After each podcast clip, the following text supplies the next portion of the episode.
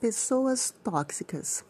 Bom, são pessoas de extremo nível controlador, egocêntricas e egoístas, pessoas que exageram em histórias, pessoas pessimistas e negativas, invejosas e gananciosas, onde desfrutam muito mais do processo de conquista do que da própria meta alcançada.